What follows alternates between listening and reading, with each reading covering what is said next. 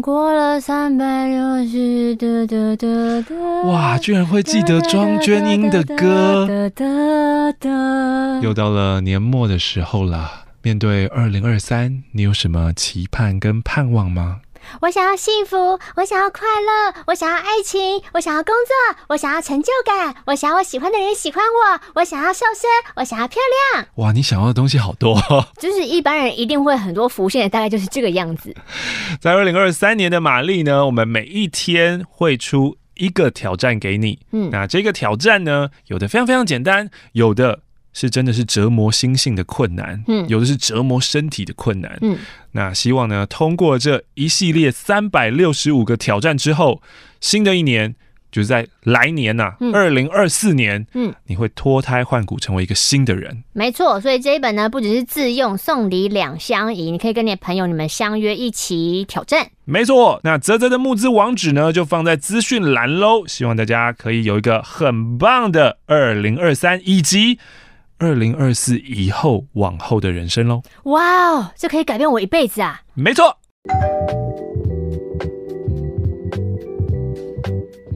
哇哦，欢迎来到马克信箱。今天第一封信，马克玛丽好，我是小美。上一封信呢，说到我从 Podcast 入坑，嗯、现在我已经把 YouTube 上面每一集都听完了，所以我开始回去听以前点点点的马克信箱。他今天分享这一段啊。嗯我完全不记得怎样怎样。二零一二年哦，八年前的八月十号，玛丽你分享了苏小姐肩膀脱臼的事情，你记得吗？完全不记得啊。然后一开始苏小姐以为是她的网球肘复发，然后那时候马克还回说：“哦，我好想得网球肘，觉得好酷。”哦，因为那个时候我在练习打网球。哦，对。后来呢，发现苏小姐是脱臼，却死又不去看医生。玛丽你就问她说。那如果以后更严重，你手不就不能用了吗？嗯，你记得苏小姐回答什么吗？她说啥？只能靠意志力了。哎、欸，真的是有其母必有其女，哎，不是跟你一模一样吗？我是这样吗？快要感冒的时候不去看医生啊，你就一直指着自己头脑说意志力，意志力。这有其母必有其女嘛？这真的是一个很不可思议的回答，让我想到了我最近想做的改变。嗯，我最近预约了二十九年来，应该说我成年以来的第一次健康检查。啊、家中的成员呢，有一些长辈是癌症过世的，加上我自己也有一些内分泌问题。你的健康检查做了没？还没？啊，就没空啊。将近是播音呢。哦、加上我自己也有内分泌问题，觉得要好好关心自己，可是我又很怕健检结果会打脸自己。逼我去面对我自己一直以来的懒惰生活，嗯，可是我就觉得，嗯，三十岁之前我应该有一个让自己更好的机会啊，嗯，所以我就预约了，同时也开始记录饮食跟培养运动习惯，很棒啊！希望我可以有跟苏小姐一样死不看医生的坚定意志啊，这不对吧？这不对吧？应该是好好培养运动习惯，对啊，比较重要。也祝福两位跟卡提还有重点友都身体健康。P.S. 上一次啊，我随机听到二零一八年五十三周的跨年马克信箱，嗯，来五十三周，大家想，嗯，一年有五十三，有时候阅历你知道？没有办法这样。四十三分五十三秒的时候，怎样？分享了一个四脚兽的奇遇故事。哎呦，刚刚我还觉得整封信很符合，那个，没有没有没有没有。玛丽，你说要请听众帮忙笔记。等到我们付费订阅开放的时候，欧马克第一件事情就是要分享自己曾经征服过的地方，例如高空俱乐部。不晓得你们记得当初自己这个企划案吗？不记得，不记得啊，我不记得，我不记得。所以幸福上五十元，你看它那很可爱啊，这个计算机。当没事，跳过。亲爱的马克、玛丽，你们好，我是第一次写信来的点友啊，很久以前看马马新乡才知道这个节目的，那我最近才开始听。呃，今天呢是二零二零年的一月十号，明天就是大选了，今天是化学期末考，昨天却焦虑到没有办法读书，好夸张哦。对啊，哎、欸，我好像从高中以前，哎、欸，啊，算了，我刚刚没想说，高中以前我没有因为政治让自己烦到无法念书，是，但是我活到现在。从来没有因为政治让我烦恼到做不下任何跟，跟高中没有关系，是本来就是这样觉得。虽然知道焦虑也没有什么用，但就是读不下书。我才十八岁，没办法投票，只能选择晚点返乡，把那个位置空给需要投票的人。明天我应该会出去走走吧，不要把自己闷在宿舍里，可能呢会紧张到疯掉。希望念到这封信的时候，已经有一个很棒的结果了。明天我要投给你啦。他贡献了十块钱，来自于英贝，可是。对啊，你知道这个焦虑其实根本就你你没有办法做任何的事情，真的就是不需要焦虑。因为可是那个情绪有时候你无法控制吗？就是对啊，还在练习，就是我们脑中自己的决定嘛，哪边多一点，哪边少一点。嗯，就要告诉自己说，对于自己没有办法改变的事情，你就放下吧，那个情绪都是多余的。你如果真的要做些什么事情，你如果真的要烦恼的话，你其实就是起身去做些行动。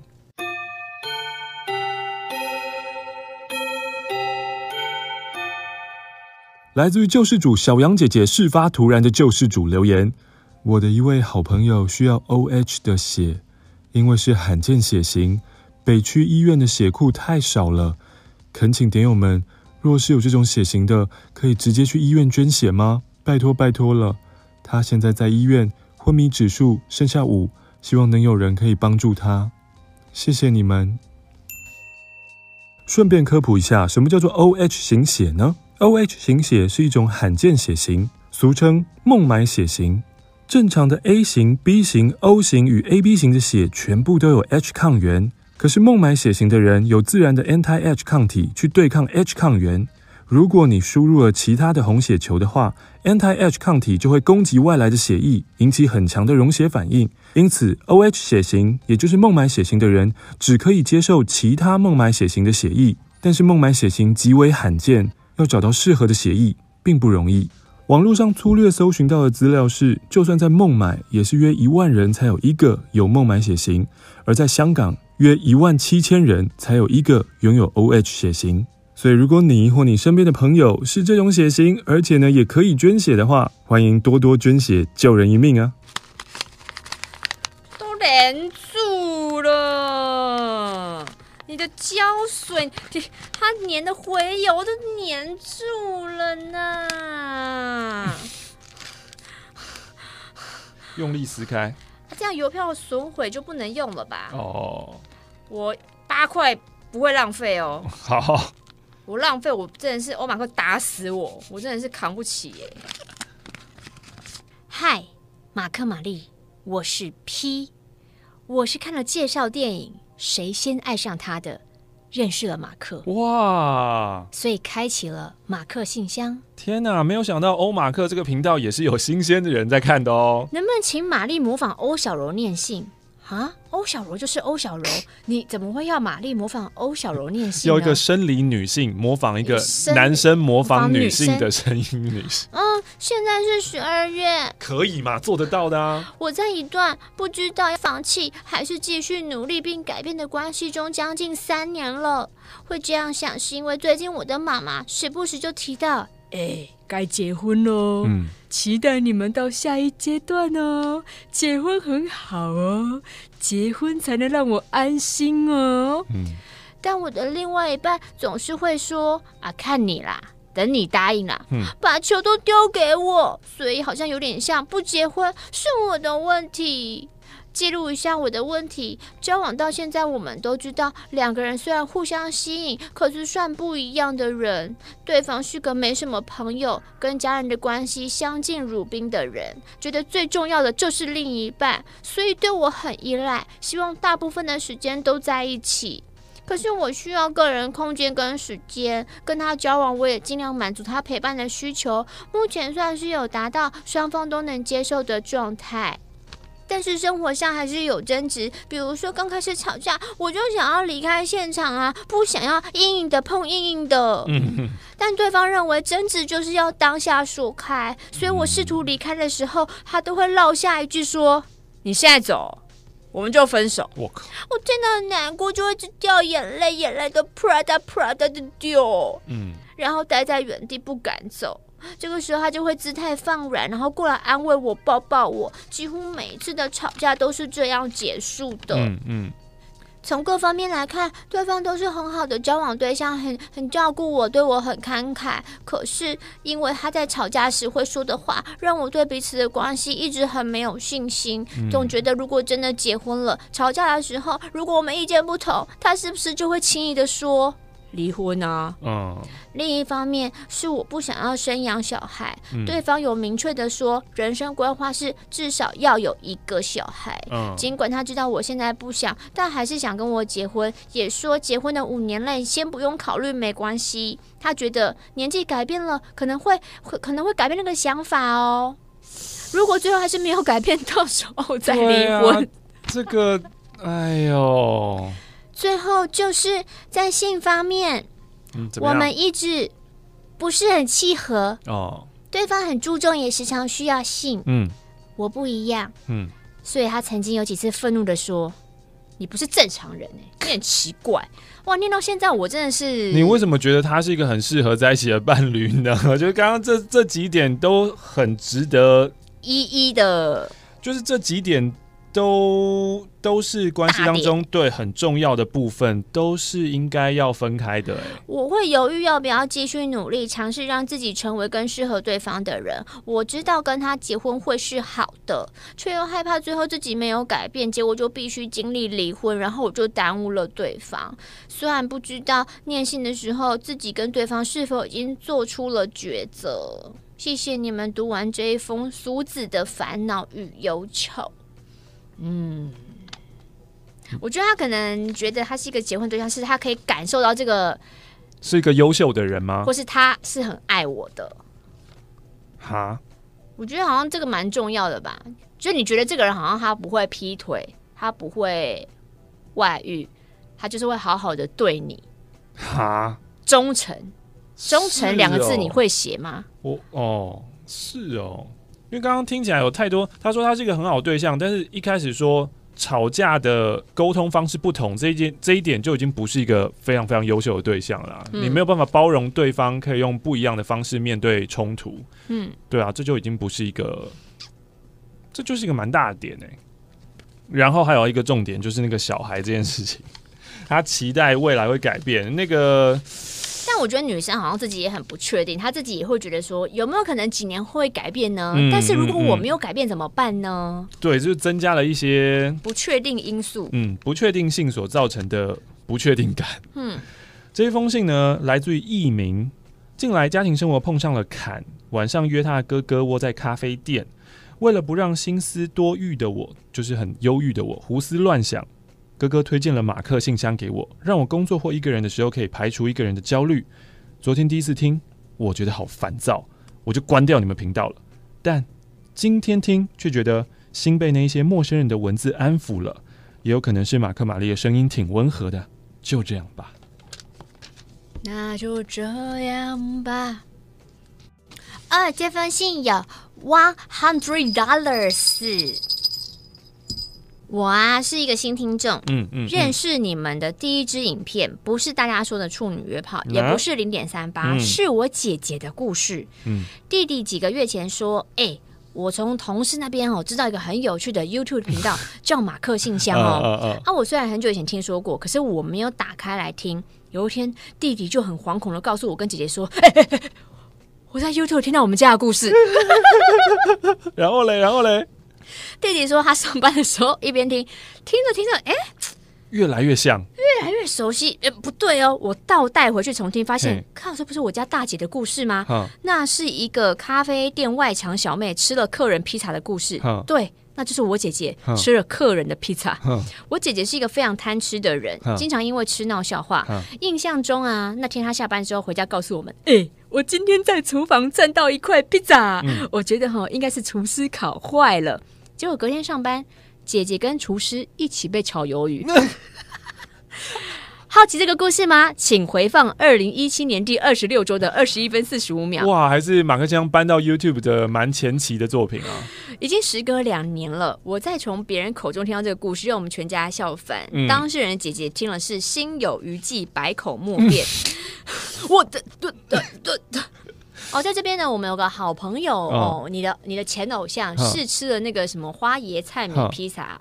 哦，我的前偶像没有，他现在还是我的偶像。他现在是你偶像，他的建议是 pass pass。OK。之后我就加入了弟弟的行列，成为你们的听众。姐姐一听说啊，你要写信，拜托拜托，帮我补充一下。嗯，哎、呃，各位啊、嗯，我虽然吃了客人的披萨，嗯，但是我没有自拍哦，哦我没有做那个行为。哦，今天我想要再说一个姐姐的故事，就是姐姐在外地念书的时候，曾经发生一起机车失窃事件。嗯，她的机车。失踪了三天，她在跟同学聊天的时候，无意间被老师听到了。啊、老师说：“同学，哦、你应该立刻报案。”哦，虽然同学们都不以为意，甚至有朋友觉得：“我觉得你这个人哈，一定是忘在哪一家早餐店了啦。哦”但姐姐还是去做了笔录。嗯，报案过了一周，机车迟迟没有下落。嗯，大家想：“哎呀，大概是真的不见了。”嗯，当初笑他说：“哎呀，你一定丢在早餐店。”同学也跑来说：“对不起，我跟你道歉。嗯”姐姐很担心，因为她心里想。会偷那一台破车的人，应该真的只是想代步，嗯、可能骑到没油、嗯、就会丢在路边了吧。嗯，可是我又刚加满油，哎，嗯，他会不会已经骑了很远啊？大概又过了一个礼拜，姐姐接到派出所的来电，找到啦，找到啦。对，当他去派出所牵车的时候，意外发现，哎，我的油表怎么会是满的、啊？然后就问警察说：“哦、警察先生，你在哪边找到的？”嗯，哦，在你家隔壁巷口的杏仁豆腐冰店。所以是他自己自己忘记了嘛？这件好瞎哦，来自于桃园的魔人啾啾。哎、欸，现在那个共享机车的安全帽是不是越来越臭了？哦，我在很早期还在刚开始，就大家刚开始在骑的时候，我记得很干净，就什么都很、哦、很很 OK、哦。然后上一次那个女强载我的时候，哦、我一戴上去就是下巴的那个带子啊，呃、你知道就跟我当兵的那个头盔一样臭。你当兵，嗯、你当兵，嗯，你当兵，就是大概是那个样子，就是那那一条是什么很臭？对啊，就是共享这个模式，最后除非真的每个人都是高道德感，嗯，都很有公德心，因为你内侧可以戴浴帽防，但你那一条带真的是我不知道跟哪个陌生人摩擦过了。嗯哼，我是新北的车木，我有罪。这封信是要来说说心中一些比较负面的想法。国中的时候，我曾经偷了同学一张游戏网卡，我一直很愧疚。我不能笑，但是你的前偶像啊，你的偶像会生气。我直到现在，我自认自己是一个还算善良的人，不然不会有对这么久之前的事感到抱歉。但我现在三十好几了，虽然也娶了老婆，但老婆的收入比我高，有的时候还挺容易被刺痛到的。尤其呢，是老婆跟别人聊天的时候，别人问她说：“哎，你为什么不让老公养啊？”她的回答是：“我老公赚的还没我多呢。”虽然这是他无心的回复，但多少刺激到了我的心。不过现在有跟老婆聊过后，心境上到了可以接受，偶尔也可以自我嘲弄一番。毕竟这就是一个不争的事实啊。与其继续纠结，不如放开心胸的去接受吧，这样可以活得快乐一点。嗯，很好啊，很棒。负面的想法二，他的不幸就是我的快乐啊啊！总给零啊！哼，这种说法有点夸大了。应该说是我很容易跟别人做比较，当别人过得比我不好，我就感觉比较快乐一些。譬如说，朋友的薪水比我少，肚子比我大，女伴的外形比较糟，我都可以从中得到优越感，并获得快乐。就像一开始呢，认识清点的时候，感觉马克和玛丽好像挺穷的，有一种呵呵大家都一样啊，我们是同一国的感觉。但现在。马克两金司仪，玛丽红毯女神，节目配音源源不绝的来，钱钱不停的来，YouTube 订阅千人，薪水已经吊打我们这些听众了，不开心，不开心。一开始心境上面真的有点不开心。哈，在我们薪水没有成长多少的时候，你们已经让我们看不到车尾灯了。不过事后想想，我们心情上的寄托过得越好，我们应该要祝福跟开心才是啊。所以我也加入了会员并订阅，为的就是那永不熄灭的清点魂。哼，我在这边要跟大家分享一下，其实你们看到那些工作也没多少钱。对，真正让我们的收入有比较大改变的，其实真的是你们的会员。嗯，你们的会员才是真正让我们有些有些差别的，不然什么就是那些都是浮名而已啦，不能说太多。但真的就是没有你们想象中那个一定很多，好不好？就是也许看到人比较多，或是听起来名头很响亮，可是他跟一个普通的工作的薪水是一样的。嗯，对，就是我们我们没有因为做这个工作而得到比较多的钱，其实是没有的。嗯、不过呢，随着年纪的增长，比较得来的快乐也就越来越短暂啦。要有比较长跟持续的好心情，还是要靠自己才能得到。哇，车木你很棒哎，嗯，我真的觉得你很棒。但有的人真的是活得蛮辛苦的，像我的按摩师啊，对对对对对，我按摩师他之前不是就是因为他处理他那个什么身份证的问题，他就一定要回去大陆一趟，嗯、就是那个那个也不能什么代办，就是他本人要回去。嗯、可是你知道在疫情回去，就是你在那边先隔离，对，一个月不见你十四天，嗯、然后这边忙完事情之后，然后啊顺便探访，就是看看自己的爸妈这样，再回来再十四天。你要想，你可能还要活在你的客人会不会被抢走的那个忧虑当中。哦然后跟回来，他原本以为他可以住在他家，因为他家是有卫浴的房间。但那个人就问他说：“那你们家有呃老人吗？有长辈吗？”那、嗯嗯、他婆婆嘛，嗯、他就说：“那这样你就不能住，啊、就是有老人就是不行，因为他们就觉得她免疫力比较差，就你一定要住防疫旅馆。哦”他说：“我真的是没有钱付那个防疫旅馆，她住完好像要四万多。啊”然后她就是，她就跟她老公说。就是这是意预料之外啦，那我一定要回去，那你就是要帮忙。然后老公一开始也是这种，就我为什么要帮？那是你你你自己，你你要住，然后什么的。他说你就是反正就还搞得夫妻快要吵起来，然后就想说天哪，他每每天按一个人多少钱？嗯，他只是因为回去然后防疫，他要付四万多。对啊，就觉得很辛苦。之前卡蒂亚也跟我分享他的按摩师，然后也是赚很辛苦的皮肉钱啊。嗯。他会跟卡蒂亚分享说：“哦，老公一直要，一直要，不带什么，不带套，一直要。”他们聊成这个样子。对。然后当然就会担心说：“那那有小孩怎么办？因为他们已经有两个了。”哈。他就说：“有了，那就生啊，就再生啊。”他就就是完全不考虑养不养得起。其实听起来都会很担心，但呃，这种最后是不是就逼女生自己去装一个避孕器算了？就是你有这种老公，但是装避孕器也是一样要钱啊。所以就有些人会有那种侥幸的心态嘛，嗯、而且其实说真的啦，这种事情你不能交给女生做，真的是要男生有意识才行啊。这个，哎，我就想到就觉得很阿杂啦。顺便跟大家说，有一间连锁店很知名、非常昂贵的按摩店，原来他的按摩师傅迟到一分钟扣一块钱，一百块。我靠！我听到一分钟一百，一分钟一百哦，好可怕哦！然后顺便再扣掉你的那个什么全勤，还是反正就是会有那种奖励机制，全部再扣掉。好恐怖哦！我绝对没办法当按摩师。你不是要当乔奶高手吗？没有办法在这样的体系下工作，因为我太会迟到了。我是刚进公司新人的瑞瑞，马克玛丽好，你好。大学毕业后，先到法郎柜台行政的工作，嗯、想说我可以美美的在柜台接待啊。在面试中有提到需要帮设计师开店前的作业，我也觉得 OK。开店后就可以互相帮忙。只有他们看我在忙的时候，少数几次有帮我。记得有一次，有位设计师跟我说不喜欢做助理的工作，也因为这样，所有事情都一手包办。技术方面无法帮忙，但是如果像洗毛巾、洗染膏碗那些，都是由我来。嗯，跟朋友说我在发廊上班，他们都说很棒，你可以有免费技术上的服务。嗯，有一次我就为了这件事情跟老板吵架，我不想要欠人情，我想要公私分明，反而闹得有点不愉快，但最后还是给店里的设计师用了啊，用出来就不是我想要的样子啊。嗯嗯嗯。最后也因为想试别的领域工作，离开了做三个月的发廊，老板也很开心，去吧，追求你要的梦想跟未来吧。结束法拉工作，我就去做了会计助理，刚好又是我很向往的上班族生活，可以正常上下班，嗯、对会计方面又很有挑战性。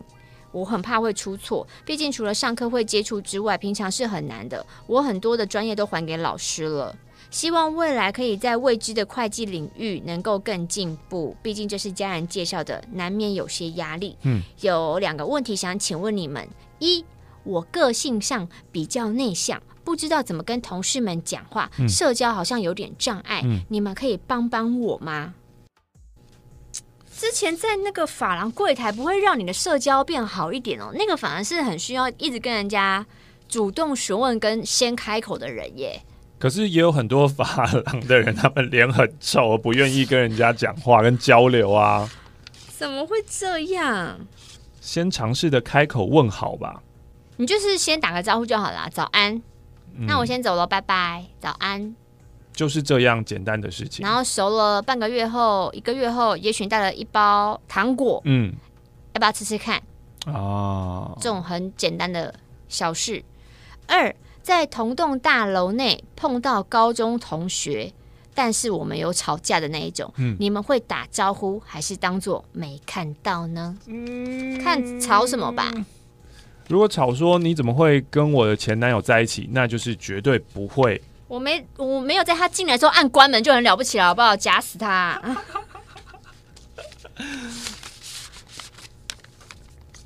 马克、玛丽，你们好，我是去年刚入教的 Stella，今天要跟你们分享列为我人生中最扯事件前三名之渣男大骗局，警惕一下各位男孩女孩们。时间来到二零一九年的六月，我和三十四岁在证券公司上班的林先生在 Tinder 上认识。言谈之中，可能透露出我对性观念没有那么避俗，导致话题常常歪掉。认识一个月就发生关系，之后每天都会在 Line 上嘘寒问暖，也常常互传自拍照或出游照。过阵子我们又约了第二次，那次之后，讲到自拍照，怎样？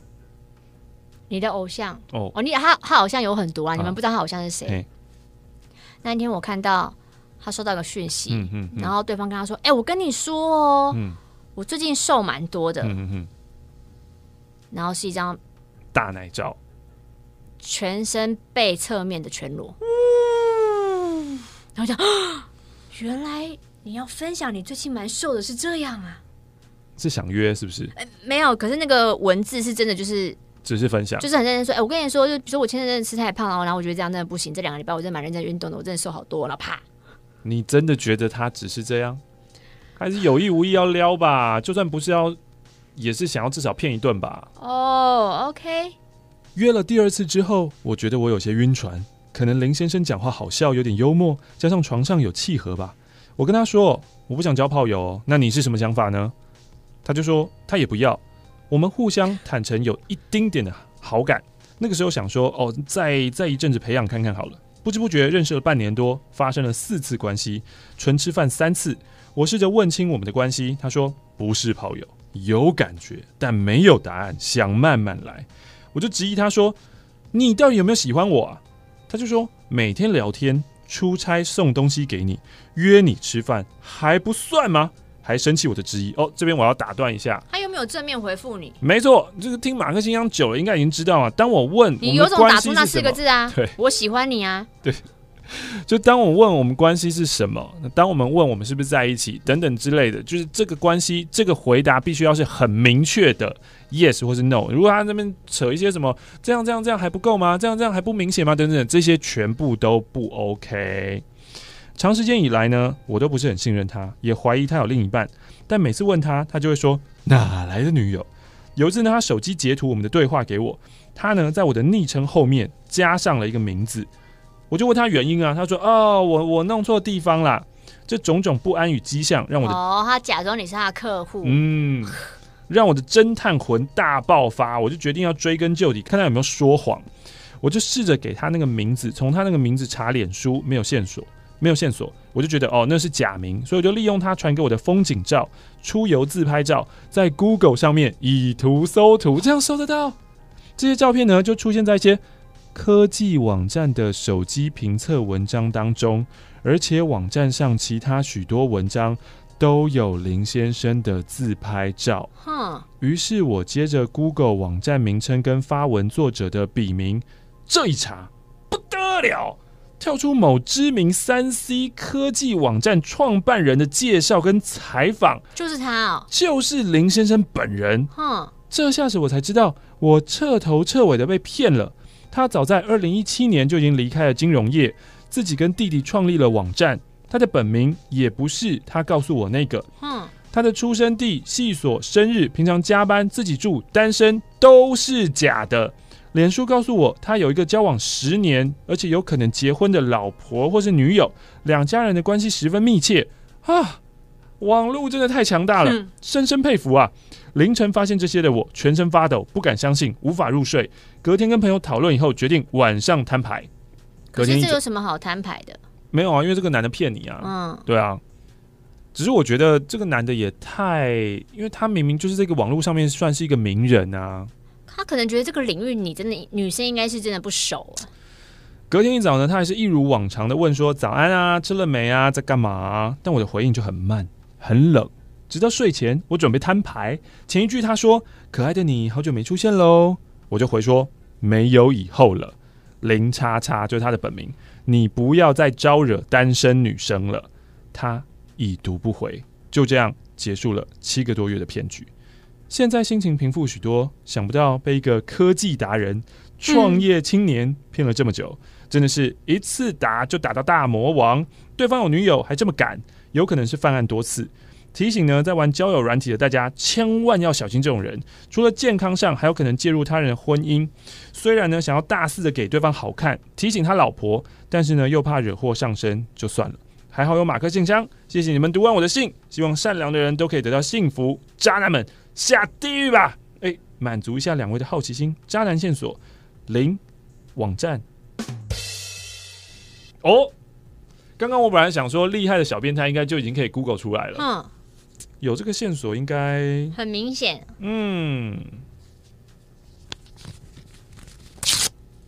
这封信有五块钱，它里面好像还有，还有哎，这边还有个五十块钱，请亲啦。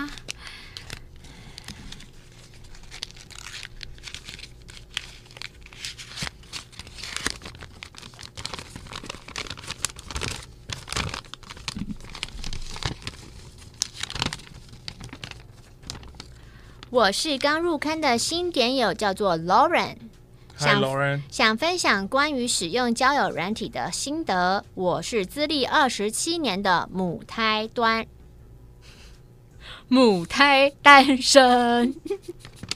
前阵子遇到某男生聊得来，就约了笑屁笑第一次见面。见面后，他更积极分享生活的大小事。一边确认我跟其他网友的关系，一边又说：“哎，你是个好女生，会遇到好男人的。”他是不是在欲擒故纵？我不是有耐心可以忍受暧昧，于是第二次见面后就直球问他，他也很直接告白。嗯嗯嗯嗯嗯，啊，我就答应了。嗯嗯嗯。确认关系之后，他开始会传一些让人觉得很腻的讯息。哦，想你，瞬间觉得讨厌。啊。经过一个晚上才觉得，好像不对哦，他好像是聊得来的朋友而已哦，我好像不喜欢他哦。所以在隔天就跟他说：“哎、欸，我们还是当朋友就好。嗯”嗯嗯嗯，我无法接受婚前性行为。传个想你给卡提亚，真的是卡提亚吗？我看真的啦。我看我看我看卡提亚，你有传吗？还没啊，想你。OK，他真的传给卡提亚，还是这个名字是可以。其实我里面有很多的卡提亚的名字哦，哇，高招啊！哎，那一定会常传错的。他说他不会强迫女生，但他是有性经验的人，这我也无法接受，因为表示我们的价值观不一样。这种观念会很奇怪吗？可能在这个观念开放的社会当中，我是奇葩了吧？嗯，我也曾经动摇过，可是我从小到大的观念就是这个样子，嗯，所以我不想做让自己后悔的事情。OK 啊，这没什么问题啊。我也不想要让精神压力影响我的生活，甚至会控制我的情绪。嗯，可能我一辈子都不会脱单吧，但我宁缺毋滥。OK，感谢我的好朋友，在我好像快晕船的时候跟我讲这些，让我瞬间脱离晕船状态。你的一句话让我瞬间清醒。他朋友跟他说：“你想象一下跟这个男生接吻的感觉。”哦，我就醒过来了。最后，希望马克你可以对我说一声：“You're awesome。”斗内，我今天省下咖啡钱五十五块。赞哦！亲爱的马克、玛丽，你们好，我是阿杰。一八年十月开始听。会提笔写信呢，是因为我人生中第一次有了被资遣的经验，所以我想要分享一下。我的前公司呢，曾经是业界的领头羊，但是近年的营运状况不是很好，业务量大减，员工也裁了不少，下班的时间呢也越来越准时，所以呢，我都一直默默在想说啊，不知道哪时会轮到我被裁呢？看着身旁的同事一个个离开的时候，我都会忍不住这样想。终于在今年六月。Kita，It's my turn。说实在的，因为早有心理准备，所以不是很惊讶。但实际上听到说哦要请你离开公司时，虽然心情上很平静，甚至带点喜悦，却有种 不知道什么东西从身体被抽离，空空的感觉。不是失落哦，而是要从头来过的那种无力感啊，就跟失恋一样嘛。嗯。对啊，就是你要认识一个新的人，你要去找一间新的公司，我自己是这么解读的啦。不过撇除这种无力感呢，我很庆幸有这个机会，强迫离开自己，我称之为蓝骨头沙发区的工作环境。每天上班呢，就是在上 PPT 啊，听马信啊，还有录音档啊，有一搭没一搭做小小的工作等下班。我很喜欢这个业界，这份工作。但在大环境的变化下，跟公司内部逐渐死寂的氛围，我渐渐的失去了当初的热情，抱着得过且过的心走下去。其实也有想过换工作啊，但一想到要重新写自传、面试，我就缩回去了。因此，被资遣这件事，我觉得是一件好事哦。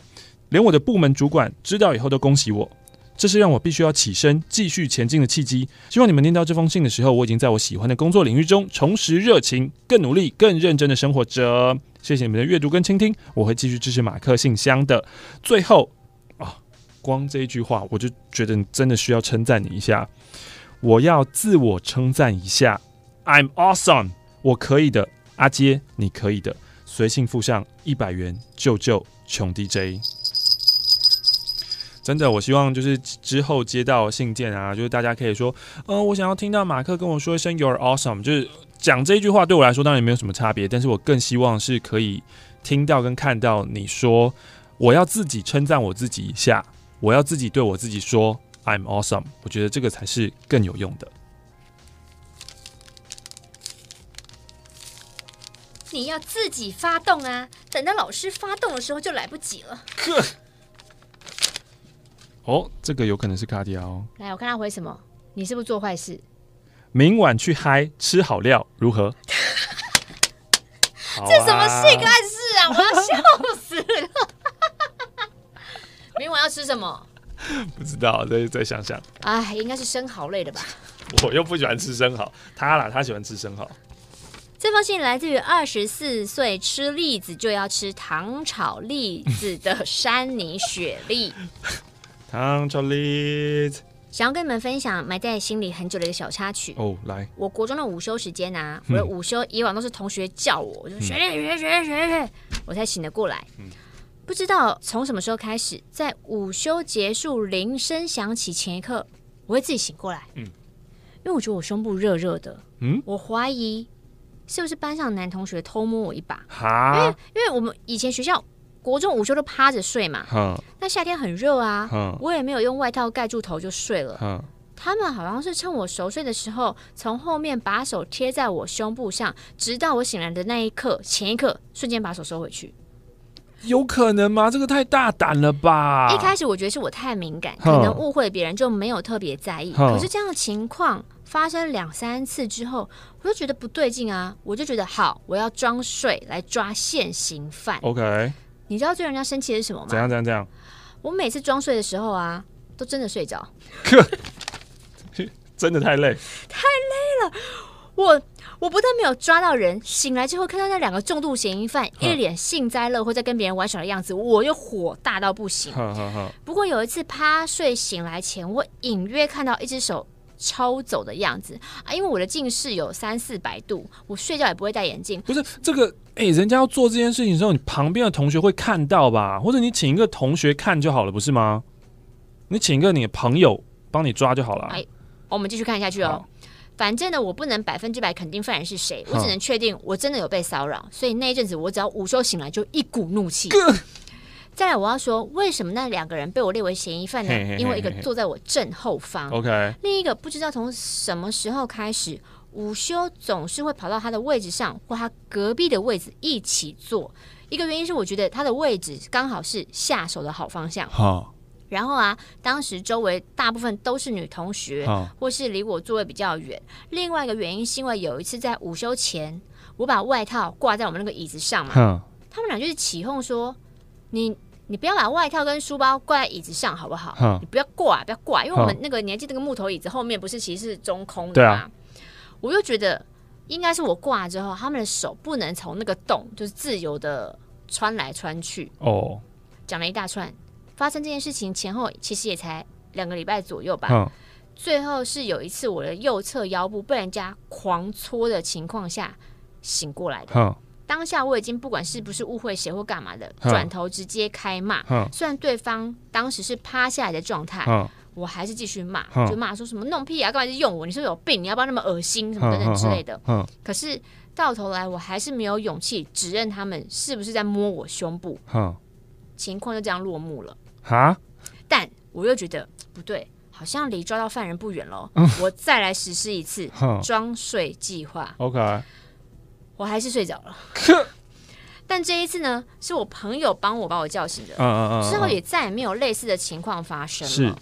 我一想到那两个重度嫌疑犯笑嘻嘻的嘴脸，就让我觉得非常愤怒。嗯，虽然之后我都说服自己，其实你你也不确定啊，可能你你错怪别人啊，嗯、你也没有证据啊。嗯嗯嗯、只是想起来这件事情，我就是对我就是很郁闷啊。嗯嗯嗯，羞愤的情绪也导致我从来没有告诉别人这件事情。嗯哼，没关系，你的秘密 safe with me。但愿当时真正的犯人曾经为这件事情感到。后悔过，嗯，想请问马克玛丽，这种性骚扰啊，嗯啊，我又没有实质证据的时候，该采取什么行动最好呢？还有，谢谢你们提供这样的窗口，让我稍微甩掉心里多年来的疙瘩。嗯，被性骚扰没有实质证据，对，因为没有证据，所以很麻烦啊。比如说，大家捷运很挤的时候，有人一直碰到你，啊！我就是离没有那个证据，我就是。远离那一个会发生事情的场所，欸，对啊，我不会待在那个地方。嗯嗯，就是他碰我一次，我可能就会直接走了，甚至不需要第二次，我就会直接走。或是今天上来一个人，我觉得他的气味不好闻，我就离开，欸。这个是需要练习的，就是以前我觉得隔壁那人有点臭的时候，我就想说，好，可能在几天就到了。嗯，但就是上个礼拜，我人生第一次发现隔壁有汗臭味，我一个箭步就坐到他对面去。哦，嗯。坐对面还是蛮明显的，我会我会离开，走远一点的车厢，不会从尾巴走到头吧？没有那么远，可能就走到另外一个车厢，或者是、嗯、呃那天也是啊，就是突然因为捷运车厢有的车厢会在那个入口处，所以会一次上来很多人嘛，嗯、对啊，所以就开门以后上来有非常非常多的嗯欧吉桑欧巴上这样子，然后他们又提着行李，所以就占的空间也比较大，嗯、然后因为讲话又比较大声比较吵，嗯、我就直接就是借过就去到下一个车厢，比较没有人，对啊，这个。嗯嗯，这个要练习一下。嗯，亲爱的马克玛丽，你们好，我是在 LA 读书的 Yo，第一次听到你们是在 Podcast 上面，一听比毒品还可怕，不小心就上瘾了，还推了好几个正在攻读 PhD 的朋友入坑。其中我的室友 Doctor 蔡一听到玛丽的声音就大喊：“我可以！”谢谢你，Doctor 蔡。华人女单果然是魅力满分。想要分享最近 Doctor 蔡的 Farewell Party，其中 Party 呃就是再会再会派对。哦其中有红酒、白酒、美酒、烧酒、啤酒，还有白酿酒。开始前，大家说好不醉不归，要喝到所有人倒地才算数。我一听到的时候，心想说：哼，我过去几年哦，在军旅中打滚，熟悉交际文化，训练出来酒量，凭你们放得倒吗？别笑破我内裤了。殊不知，那个晚上是我第一次喝到断片。隔天醒来，在陌生的床上，陌生的、莫名的换了衣服，手机多了好几段没有印象的影片。后来才听说自己在帮人倒呕吐物的时候，因为太呛哦，我要吐了，倒在洗手槽外，跟自己的裤子上，然后去洗澡后呢，只换了衣服没换裤子，最后洗完澡坐在马桶前睡着了。有照片跟影片做证明，可怕的是我自己一点印象都没有，总算可以理解为什么有人会被捡尸了。回想以前呢，在底下士官说的话。酒量等于工作量，酒精浓度等于工作态度。古人诚不欺我也。这些博士朋友们每天超负荷的工作量及兢兢业业的工作态度，确实是我这个不到半年年资的小菜鸟可以比拟的。果真是一山还有一山高，自己真的需要改进。考上 USC 的对手学校真的是意料之外的事，会出国留学更是从来没有想过的。想要告诉大家。尤其呢，是你有想要出国读书的，不用羡慕那些家境好的留学生，因为国内政府部门有各式补助的名额可以让你出国。与其抱怨没有富裕的条件，不如充实自己，准备好每一步。机会是留给准备好的人，努力不一定会成功，但不努力一定不会成功。希望各位教徒共勉之，天天听录音档，考试都拿一百分。By the way，我猜念到信的时候已经十一月了，请马克玛丽祝我跟好学长拜伦生日快乐，Happy Birthday！哎、欸，你很准哎，真的是十一月。高知识分子的猜测就是不一样，厉害的预测。好，斗内尔在美国用不到的一百元，然后要请玛丽用可爱的声音祝猩红吧，猩红 boss 哦、嗯、，boy 哦，猩红 boys 工作顺利。马克、玛丽，你们好，我是小穷鬼。嗨，我家住在一堆高楼旁边。嗯，以前都只能听到杂讯超重的飞碟，亚、嗯、洲夜未央之类的。我们有过这个节目吗？啊、你听到亚洲电台吧？亚洲夜未央，你听到亚洲电台吧？我住桃园，每天都要搭一个小时的客运上班。桃园就是亚洲电台啊。搞什么？会知道你们的 YouTube 频道是因为车上很常遇到同一批人，其中的大妈 A 常常借故向我搭话，可能她睡不着，她就一直要聊天，然后我就很困呐、啊。某一次大妈 A 说：“哎、欸，有个频道很好笑，你听。”硬是分享一个耳机给我，大妈听的就是马克信箱。Oh my god！没有想到是大妈推我们的节目，哎，对。我 Google 一下才知道啊，那个马克就是以前电台的马克嘛，啊，频道内容也太 hardcore 了吧？大妈怎么会爱到还推给路人听？而且你这中间一定也有误解，你应该把我误认为亚洲电台的马克。亚洲电台有个马克哦，应该有吧？好好笑哦。总之，我的体质好像常常吸引怪人怪事，路人都会莫名的想要跟我讲话，嗯、推销东西啊，嗯、或是介绍儿子啊，甚至过来批评我身材都有。哈批评真的也太过分了吧！你干嘛啊？我想要分享遇到一堆怪事怪人的心情。好，我刚结束一场官司哦。内容是前男友劈腿了一个神经病，神经病反过来骚扰我。他宣称他也被劈腿了，他觉得跟我有共同的伤痛，因为我们被同一个人劈腿，所以这女的想找我做朋友。等我再三的封锁他，换来的却是他不停的、不停的、不停的创新账号，就是要密我、追踪我，半夜打给我。谁给他我的电话？就一定是我那垃圾前男友。我拒绝了一切骚扰，将近一年半。嗯，他开始散播谣言说，说他说我是妓女。嗯，开始贴我的照片，说这女的在卖淫。嗯，被两位的围攻下，我很快就得了忧郁症。前男友动手之外，还诈财。嗯，他的新女友日以继夜的骚扰我。到现在我还会梦到这一切，好可怕哦！希望这封信被念到的时候，我感觉好多了。天哪，太变态了！好可怕哦！这一封明信片来自于加州，在加州念书，然后他去 San Diego 玩，寄一张明信片来。然后这个明信片呢是很有名的，就是美国在二战胜利了之后结束的时候，就两个不认识的陌生人站在路上，护士跟一个军官就接吻了，这样。没错，没错。那这一封明信片呢，还没有想到笔名，他就说我也不晓得为啥哈。那这个照片呢，就是这个军官、海军水手跟这个护士，这个照片明明是在纽约照的，啊，为什么要在 San Diego 做成雕像呢？美国人的想法，雕像哦，对，这是一个雕像啊，这个很大的雕像啊。美国人的想法常常让我台湾人问号。总之，感谢你们声音跨越太平洋陪伴着我。好，下次再写进来等你。这边呢，冈山桃太郎机场的绿点点，没有想到出国买明信片成了我写的第一封信给你们。第一次和朋友两个人自助旅行，就挑战冬天濑户内跳岛。哇塞！行前呢，花了很多时间在查船啊、公车啊，一路上真的很紧张啊。现在已经准备回台湾了，想给路痴还有不熟自助的大家一点建议：一。到新的车站转乘点，请预留三十分钟找路，否则呢就要勇敢的冲服务台问。好想去看那一颗南瓜哦。二，在岛上呢，也不要太相信 Google Map，它让我们会在全岛迷失方向。在船班前急急冲入美术馆，但也看到了极为震撼的展品，就是这张明信片。哦，好想住那个，有个饭店好像在美术馆里面。藏在大烟囱当中，由三岛由纪夫故居的物件所构成的。三，冬天搭联航要断舍离，以免超重。而且呢，冈山岛间的移动很累。此趟呢，让我对自助有信心。有许多 DM 啊，纸类不是一定要拿的，推荐大家也来一趟自助吧。哎，不知自助下次是何时？PS 建议 Facebook、YouTube 都可以放上马克信箱的地址。对初心者会比较好找啊。我们就是都有放不是吗？我们就是不想要让这么多人写信来。但我记得还是蛮多人会写上去的啊。不是啊，就是我我真的觉得啊，如果你真的喜欢一件东西，然后你有兴趣的话，你会自己去找。嗯，对啊。这张明信片呢，我和先生追随教主教母的脚步，来到了欧洲布拉格、维也纳、慕尼黑、哈斯塔特度蜜月。天哪，完全是 copy 我们的行程，perfect。不同的是，进入德国之后呢，我们租车，所以有机会到世界最大的冰洞，非常令人赞叹大自然的力量。与你们分享是 Ariel，来自于 Canada 的 Ariel，谢谢你呀、啊。看来这是今天最后一封啦。